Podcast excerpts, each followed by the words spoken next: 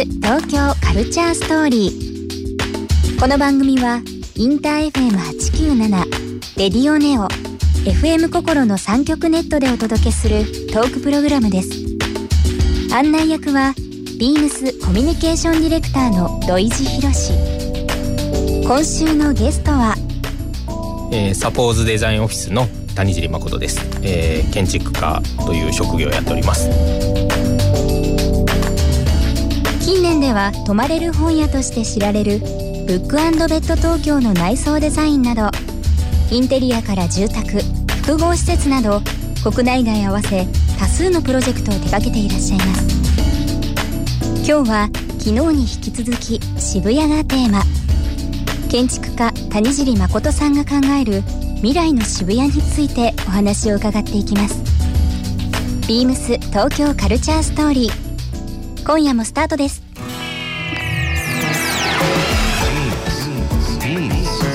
ビームスビームス東京カルチャーストーリー Beams Tokyo Culture Story. This program is brought to you by Beams. Beams ありとあらゆるものをミックスして自分たちらしく楽しむ。それぞれの時代を生きる若者たちが形作る。東京のカルチャー。ワクワクするものやこと。そのそばにはきっといつもビームスがいる。ハッピーな未来を作りたい。東京のカルチャーは世界で一番面白い。東京カルチャーストーリー。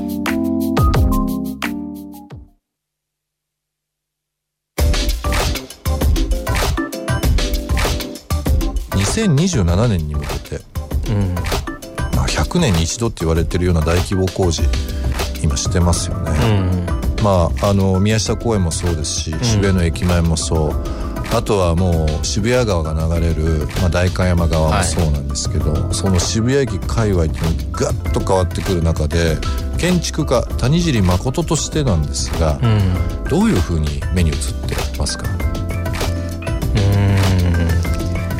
まあすごくドライな言い方をすると経済が社会をやっぱ動かしてるんだなっていうふうに思うところもあるんですけどなんか僕作る仕事だからああやってどんどん作られるとこに乗っかんないといけないなと思いながら、うん。うん、でもいつもなんか不思議だなと思うのは人口が減少してるのに床面積が増えてるっていう、この現象は果たしてどうなんだろうっていうのは、すごくいつも考えることですね。それぞれの購買欲がさらに上がって、買い物が増えたりだとかっていうのだったらまた別かもしれないですけど今本当におっしゃる通りで、うん、そういう現象って起きてますよね。だからこそ本当はいらなくなってる部分がそれだけ出てるはずなのでなんかそういう場所のなんか利用方法だったり、まあ、新しい価値観をこうあの与えたりだとか、うん、そういうところはもっと見ていかないといけないなっていう意識はありますね。実際車で走ったり、うん、タクシーからの眺め、まあ、歩いたり、まあ、それこそ自転車好きだ、お好きなんで自転車で走ったりだとかっていう部分で多分こここうした方がいいとか、まあ、職業病っていうのも変ですけど、うん、あったりします？そういうのめちゃめちゃあります、ね、めちゃめちゃあります。空いてる場所あったら、うん、俺ここどうす何にしたらいいだろうとか、うん、ここ借りれるのかなとかそういうことを思いながら街をこうやっぱり観察してますね。うん。例えばなんかこう変わっていくその渋谷の風景っていうのを、うん、まあもちろん受け入れるというか、うん、今後27年に向けていろいろ変わる中でですけど、うん、こういう目線で見たらその変わりゆく渋谷って面白いっていうのは建築家目線で何かありますか？変わりゆく渋谷か。まあひねくれてるので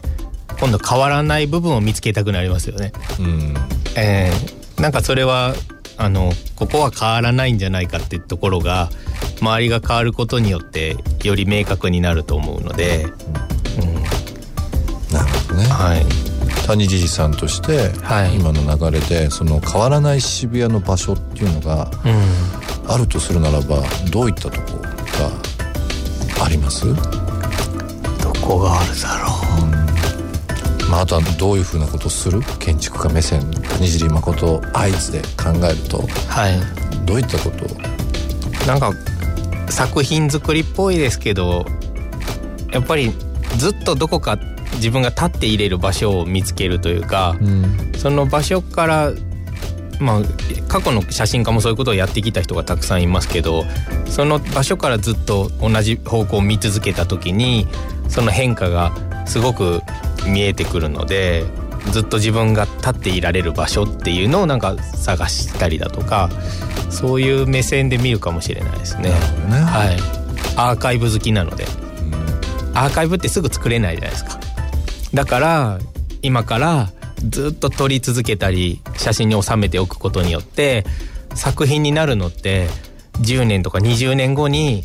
初めてそれが作品化するわけじゃないですか。うん、でも今撮った写真が今作品になるものもあるけど20年前からそれを作品にしようと思って作品作ってたらそれは絶対に真似できない作品になるじゃないですか。それってやっぱりアーカイブが持っている力だと思うのでそういうことがすごく、うん、なんか気になるかもしれないですね。あの11月にオランダの出版社のフレームから初めてですかね。なんか作品集が出るっていうのを伺ってますけど、はい。はい、今までのその作品とかをまとめられたものっていうことですか？これは。そうですね、うん、日本からじゃなくてこの海外からのリリースっていうのはなんかこう自分の中で意味合いというか。日本で作品集出すと買う人が建築学生か建築に興味がある人か建築家に限られる気がするんですよね。うんうん、どうせ限られるんだったら世界中の限られた人が集まった方がたくさんになるので、うん、どうせ作品集出すんだったら国内じゃなくて国外で出さないと意味ないなってずっと思ってたんですよ。なるほどね。はい。僕もあの建築家の方にこんなん言うのもあれなんですけど、はい、実はすごい建物好きで、うん、まあなんかプライベートで行ったりまあ僕たちは学生の時とかもそうですけど、うん、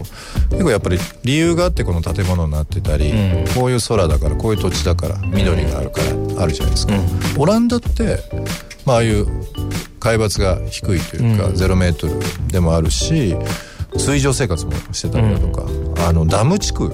でしたよね、うん、なんかその集合体になってる、うん、あそことか見ると本当暮らしと建築が非常に一体化してって面白いですよね。よね。何年もちょっと行ってないのあれですけど初めて行った時はすごい衝撃でしたね、うん、アムステルダムのあの街の風景。あの風景もいいですよね。すごいよかった、ね、水と生活が近いっていうのはすごいいいですよね、うん、あれはすごいよかったです、はい、リリースはもう、えーと、されてるということで日本での、はい、国内での販売もありますか？はいあります。楽しみです。はい。なんか告知とかもしあればぜひ教えていただいてもよろしいですか？はいえー、初めての作品集がちょうどあのリリースされたばかりなので、えー、手に取って見ていただきたいのと、えー、少し先だと広島に自分たちでホテルを作ろうと思っているので、まあ、やっぱりあのこのラジオのテーマのカルチャーじゃないですけど僕もカルチャーによって育ててもらったので今度は自分たちがカルチャーをちゃんと作ってあの社会に届ける番だなと思っているのでまあ、そんなことを、えー、考えてます今は。ビームス東京カルチャーストーリー。番組では皆様からのメッセージをお待ちしています。メールアドレスは beams897 アットマークインター FM.jp ツイッターはハッシュタグ beams897 ハッシュタグビームス東京カルチャーストーリーをつけてつぶやいてください。またもう一度お聞きになりたい方はラジコラジオクラウドでチェックできます。来週はインテリアデザイナーでインテリアデザイン事務所ワンダーウォール代表。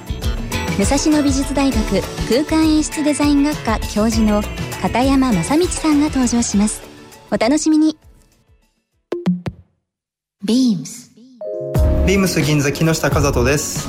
趣味はライブに行くことです。今年は結構な数行ってます。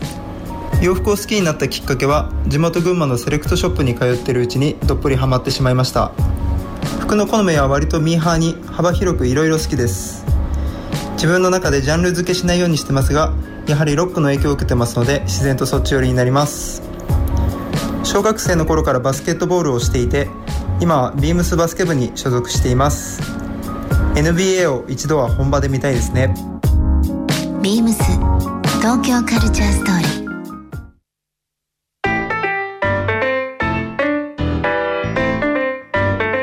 Beams Tokyo Culture Story. This program was brought to you by Beams